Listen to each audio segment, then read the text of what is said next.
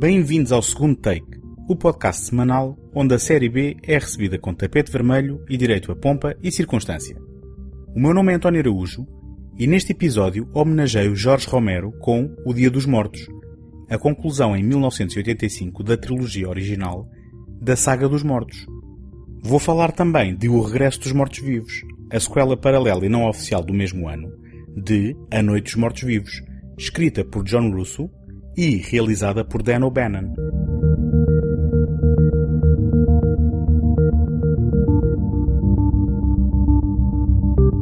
Este episódio é apoiado pela Take Cinema Magazine, a dar cinema desde 2007, com o intuito de oferecer uma alternativa cultural completamente gratuita. Em www.take.com.pt encontram críticas, artigos, passatempos, trailers e todos os números editados da revista.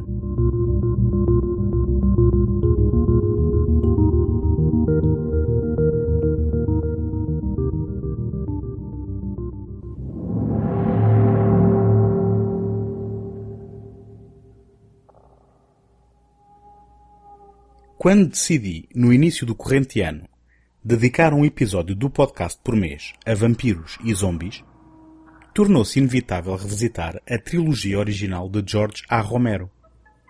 Infelizmente, tivemos a notícia do seu desaparecimento há poucas semanas e, depois de muitas homenagens e despedidas a um nome importante do cinema, de terror e não só, dada a longevidade e relevância cultural do fenómeno zombie, este episódio acaba por ser a minha humilde forma de reconhecer o contributo do escritor e realizador norte-americano.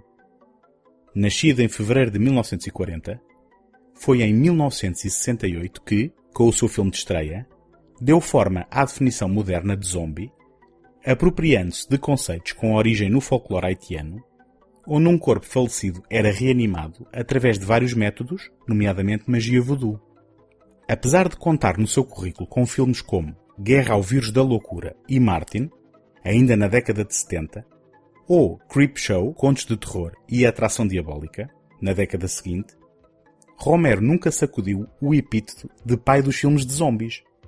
Na verdade, voltaria no final da carreira ao tema que lhe deu fama, e os seus três últimos filmes, produzidos entre 2005 e 2009, são Terra dos Mortos, Diário dos Mortos e A Ilha dos Mortos.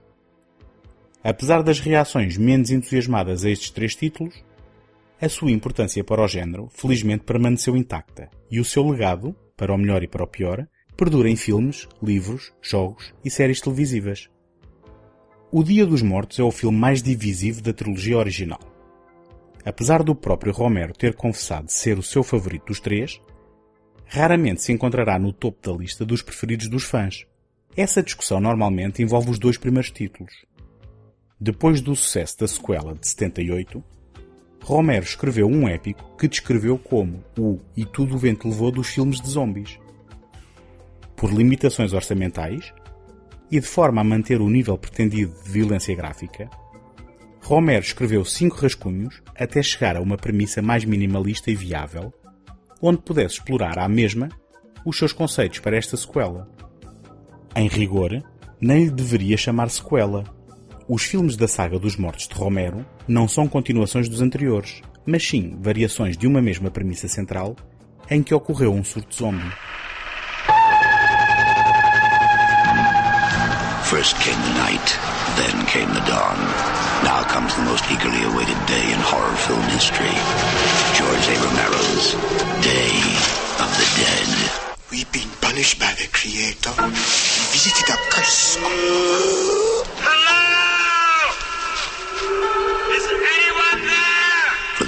Remaining, their only hope of survival is to find a cure. You're wasting time trying to define what's happening. But the odds are against them. We're in the minority now. Something like 400,000 to 1 by my calculations. And so is Captain Rhodes. Anybody else have any questions about the way things are going to run around here from now on?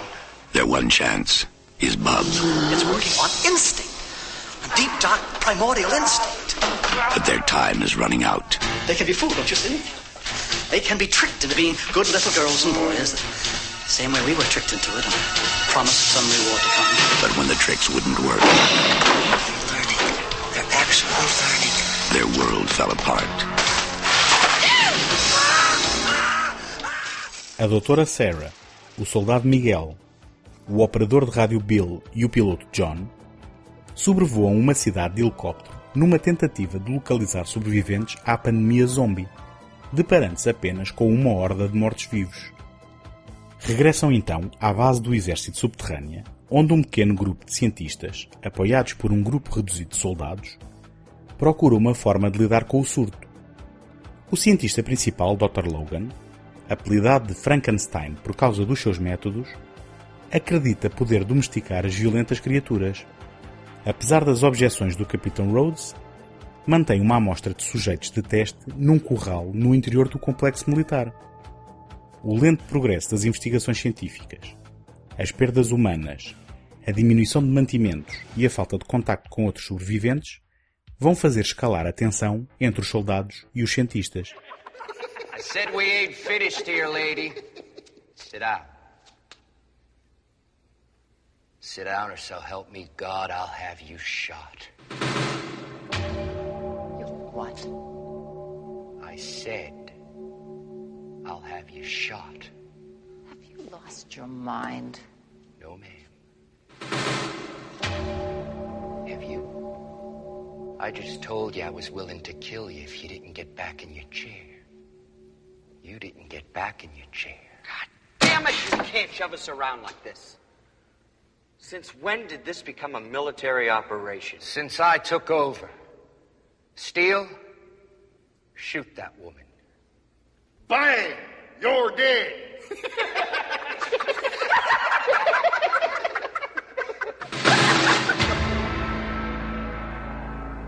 Shoot that woman or you're dead.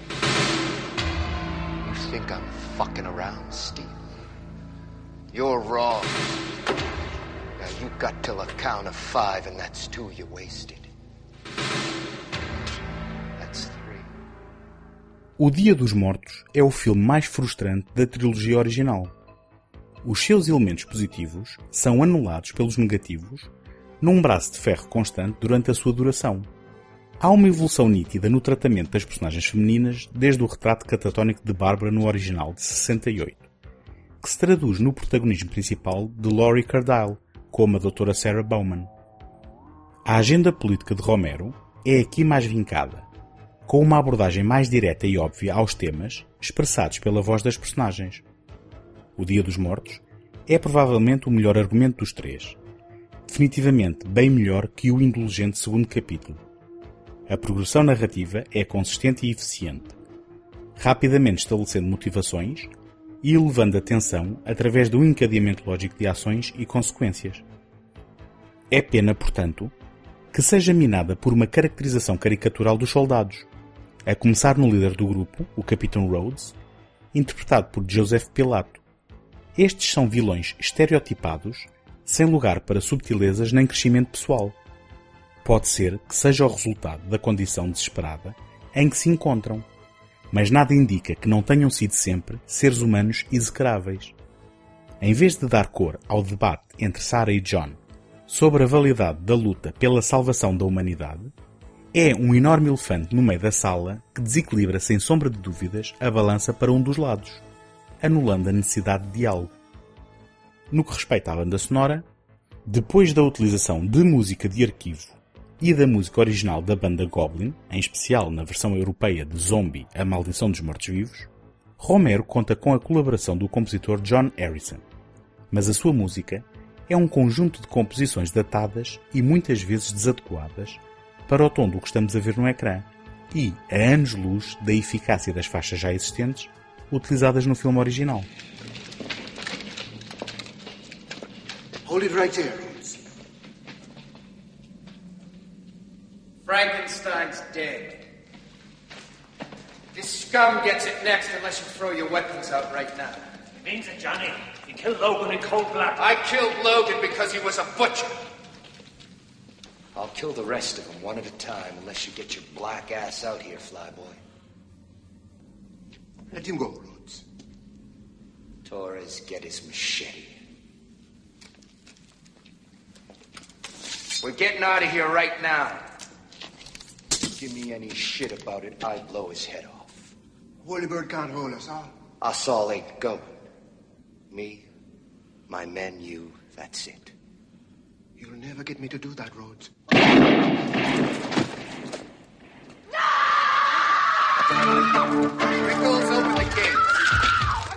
Além da questão de género que referi, outra evolução em relação aos filmes anteriores é a qualidade e quantidade de violência gráfica.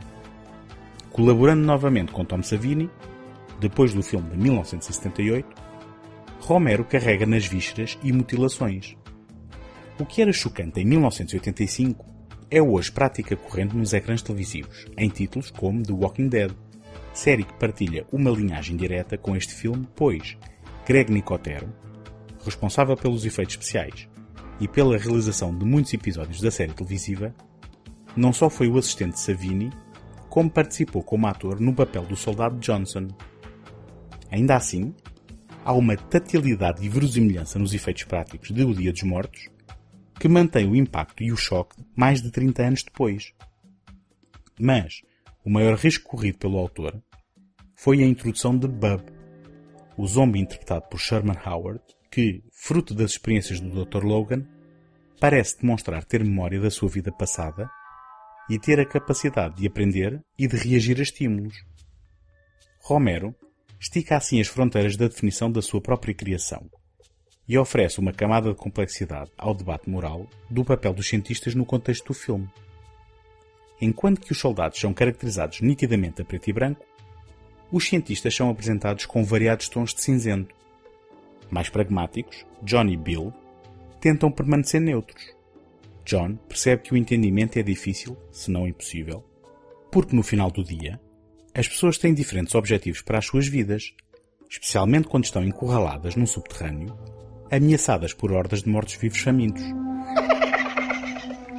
Apparently he was in the military. Re- return a salute and see what he does. You want me to salute that pile of walking pus? Salute my ass. Your ignorance is exceeded only by your charm, Captain. How are we going to set an example for them if we behave barbarically ourselves? Take the bullets out, please, and let me have your pistol, sir.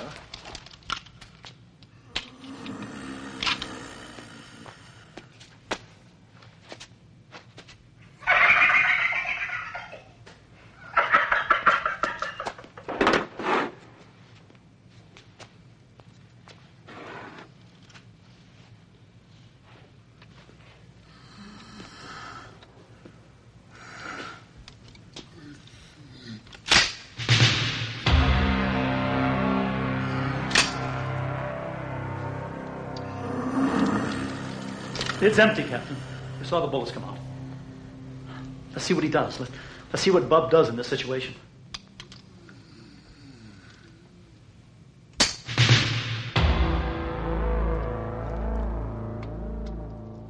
O Dia dos Mortos foi um fracasso de bilheteira à data de estreia. Talvez porque é pessimista e violento. Ou simplesmente porque foi uma desilusão na sequência dos dois clássicos que o precederam. Apenas com o passar dos anos e com o benefício do mercado caseiro, foi sendo reapreciado e redescoberto.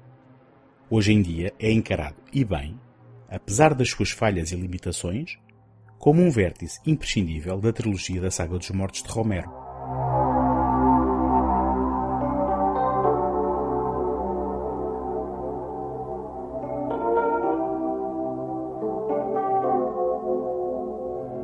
Vossa opinião é muito importante para o segundo take. Peço-vos que deixem uma crítica positiva no iTunes para ajudar a dar visibilidade ao programa. Se conhecem quem possa gostar do que aqui faço, partilhem o podcast e ajudem-me a chegar a mais pessoas. Se estão a ouvir este programa pela primeira vez e gostam do que ouvem, podem subscrever o segundo take em qualquer plataforma ou sistema, via iTunes, Stitcher, RSS ou qualquer aplicação da vossa preferência. Podem também visitar a página segundotake.com, seguir-me no Facebook e no Instagram e enviar as vossas opiniões e sugestões para segundotake.gmail.com.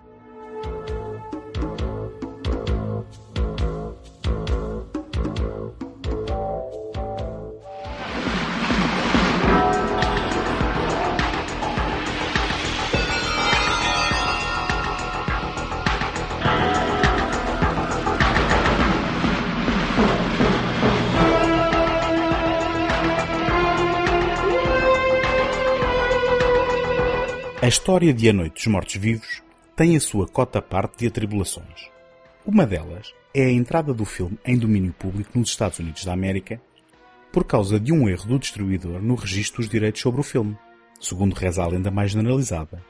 Isto deu origem, ao longo do tempo, não só a um número infindável de edições em VHS e DVD por inúmeras distribuidoras, como a variados remakes do filme por produtoras independentes. Adicionalmente, e apesar do enorme sucesso do filme, Romero não foi devidamente recompensado financeiramente, tendo entrado numa batalha legal que só viria a ganhar mais tarde. Outra batalha legal aconteceu entre Romero e John A. Russo, com quem tinha escrito o argumento. Depois da cisão entre os dois, lutaram pelos direitos de uma eventual sequela, tendo acabado por acordar que cada um poderia fazer a sua própria versão. Russo, que reteve os direitos sobre a designação Living Dead, escreveu o livro Return of the Living Dead, adaptado por Dan O'Bannon em 1985, coincidindo com a estreia do terceiro filme de Romero, e que viria a estrear em Portugal em 1987 com o título O Regresso dos Mortos-Vivos. O argumento original de John Russo, baseado no seu livro, pretendia ser uma continuação direta e séria de A Noite dos Mortos-Vivos estava para ser realizado por Toby Hooper, que chamou Dan O'Bannon para dar um polimento ao guião. Quando Hooper desistiu do projeto para realizar As Forças do Universo, também escrito por O'Bannon, este aceitou o trabalho de realização se lhe permitissem alterar radicalmente o argumento. Nesta altura, merece a pena recordar quem foi Dan O'Bannon, infelizmente desaparecido em 2009. O'Bannon colaborou na escrita do argumento e na supervisão dos efeitos especiais do primeiro filme de John Carpenter, o seu projeto universitário Estrela Negra.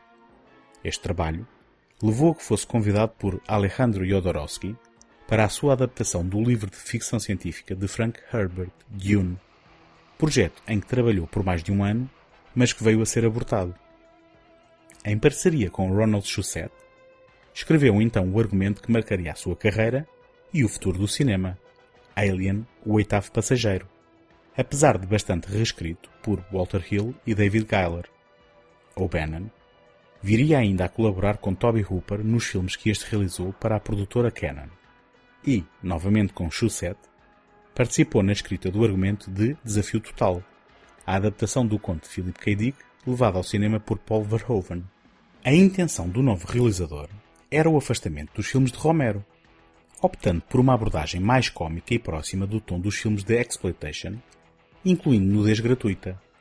Sendo uma sequela não oficial, O Regresso dos Mortos-Vivos ofereceu uma solução metafísica para lidar com a questão, onde a narrativa ocorre numa realidade em que o filme de Romero existe e é referenciado logo nas cenas de abertura.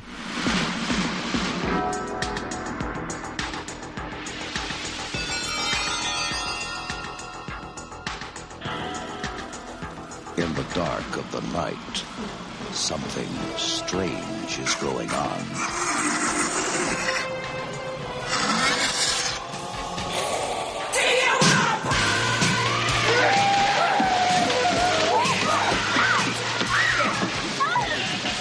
You see that movie, Night of the Living Dead? Sure. They ship those bodies. Well, say hello. The dead have risen from the grave, How many did you say? A hundred? and now the question is, how do we get them back into the ground? Bert, Frank, we have a little problem. Four left. Ten right. Ah, it's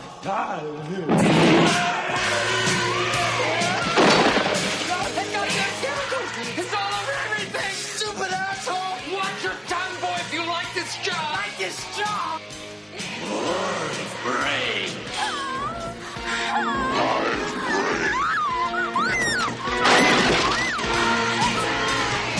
science is baffled. And it's a puzzle.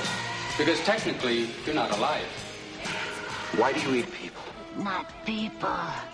Brains. Num armazém de fornecimento médico, em Louisville, Kentucky, Frank tenta impressionar Freddy, o mais recente funcionário da empresa, ao mostrar-lhe contentores com os restos da experiência química militar falhada que provocou os acontecimentos que inspiraram o filme de 68. Frank liberta acidentalmente o gás tóxico contido nos contentores, que deixa os dois inconscientes. Ao acordar, descobrem que o gás reanimou um cadáver e entram em contacto com o proprietário do armazém, Bert Wilson, para ajudá-los a lidar com a situação. Quando a decapitação não mata o cadáver, Bert decide desmembrá-lo e levá-lo para a morgue do amigo Ernie para incinerá-lo. Ao libertarem o gás tóxico e com a ajuda da chuva, reanimam os cadáveres do cemitério vizinho, onde o grupo de amigos de Freddy o esperava à saída do trabalho. In that movie, they destroyed the brain to kill him. Is that what they did? The brain, right? What do doctors use to crack skulls with? Surgical drills. Here, hold this, Frank. Oh. Now listen to me, both of you, very carefully. Freddie, you gotta open that door. Come here. You stand right over here. Frank, right here, and when it comes out, you brain it with that axe. Oh, Jesus! Well, how am I gonna stop it from moaning? What's the matter with you, Frank? Fred, come here. Get down there. Please, stand by the door. It's gonna be all right, son. All right. I don't think I can do this, Bert. Well, you damn well better. You got us into this. Oh, Jesus. Good, Freddie. 22 right. Oh. Be brave, Frank. God damn it. Left. Ten right.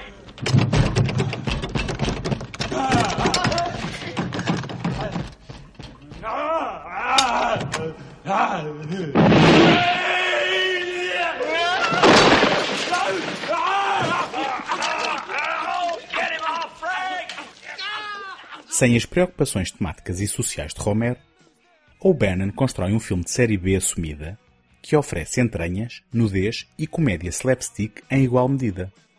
Ao contrário do realismo daquele, os efeitos de O Regresso dos Mortos-Vivos são de uma natureza cinematográfica e artificial, que divertem mais do que assustam, ajudados pelas interpretações maiores que a vida do elenco, incluindo Clu Gulager, que os mais atentos reconhecerão como o pai de Pesadelo em Elm Street 2. O grupo de jovens no centro do filme é retratado como se se tratassem de rejeitados das audições para os gangues punk de Academia de Polícia 2 A Primeira Missão. E Lainia Quigley, no papel de Trash, é imediatamente despida da cabeça aos pés para passar o resto do filme como veio ao mundo. Contrariando o legado original dos zombies, aqui estes falam, são rápidos, inteligentes e engenhosos, o que dá origem às melhores cenas do filme em que, depois de se alimentarem de dois paramédicos chamados ao local, pedem reforços pelo rádio e montam uma armadilha aos profissionais da saúde que correm em auxílio, para mais tarde repetirem a graça com agentes policiais. Também ao contrário do habitual, os zombies não morrem destruindo a cabeça e anseiam devorar cérebros, ao invés de qualquer parte do corpo. Well, I don't understand what you want with it, Ernie. I mean, what are we doing with it? I want to examine it. I mean, you make sure it's tied right. Be tied right. I mean, I mean, it's not gonna get loose, right? No, it's not going to get loose. You're no stronger than humans.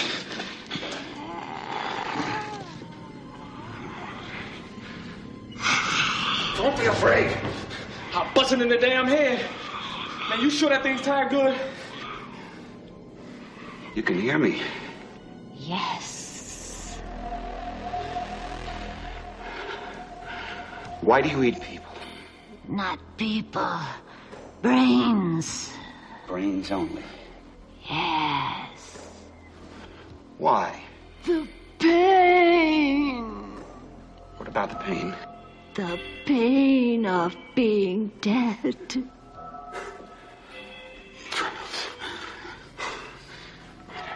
hurts to be dead.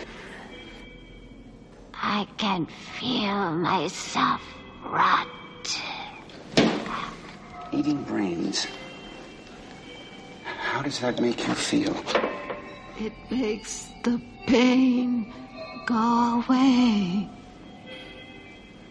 O Regresso dos Mortos-Vivos foi um sucesso moderado de público e, extraordinariamente, foi bem recebido pela crítica. É um filme despretensioso que, apesar de ser bastante liberal com a violência, é mais divertido que assustador. Tal como em Blob, outra forma de terror, três anos mais tarde, o aparelho militar é responsável pelos acontecimentos que levam à morte de milhares de inocentes, à destruição da cidade e à propagação do mal que pretendia erradicar. Mesmo sem a acutilância política e social de Romero, O'Bannon também satirizava a desconfiança que as instituições no poder começavam a levantar na altura. Desconheço se as muitas sequelas que este filme gerou perseguiram estas preocupações temáticas, mas por alguma razão duvido. Os zombies funcionam muito bem como uma tábula rasa onde se podem exprimir preocupações e ansiedades, explorando conceitos intelectuais e cerebrais, o que fica muito bem aos outros filmes. Porém, em O Regresso dos Mortos-Vivos, o cérebro serve apenas como um desejado pitel.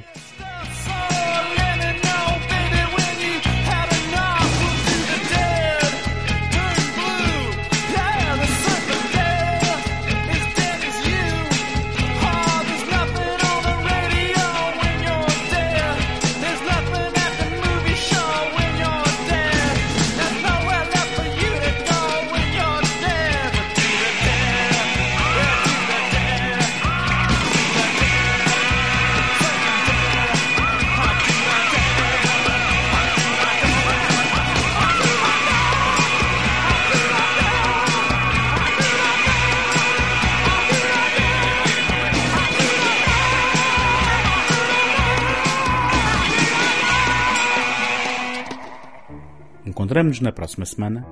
Até lá, boas fitas!